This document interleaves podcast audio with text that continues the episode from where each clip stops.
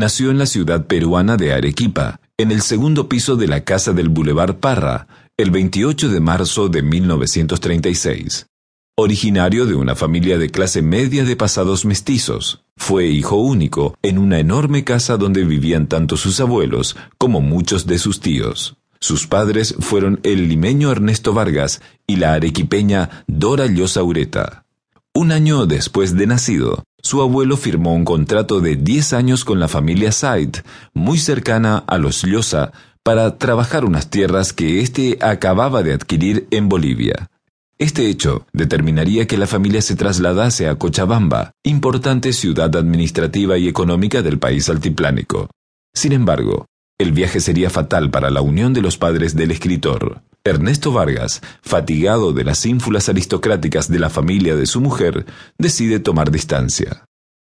Ausente su padre y viviendo en un hogar de bollante posición económica, el pequeño Mario permaneció en Cochabamba hasta 1945, año en que su madre, que no quería alejarlo demasiado de su patria de origen, lo lleva a Piura, un departamento al norte del país donde, mimado por los tíos y abuelos, Mario fue el primer nieto de la familia, creció mostrándose siempre engreído, voluble y caprichoso.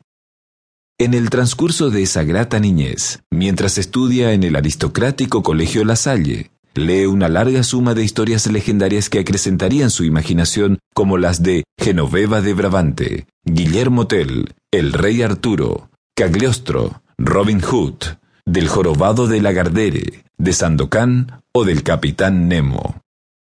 Es en ese momento de su vida donde ocurre un suceso crucial y traumático para él. En 1947 conoce a su padre Ernesto Vargas, un hecho que marcaría irreversiblemente su vida. Muy pronto, el pequeño Mario, acostumbrado a la suavidad de los tratos de la familia de su madre, frecuenta con pavor los maltratos e infinitas diatribas a causa de su naturaleza delicada.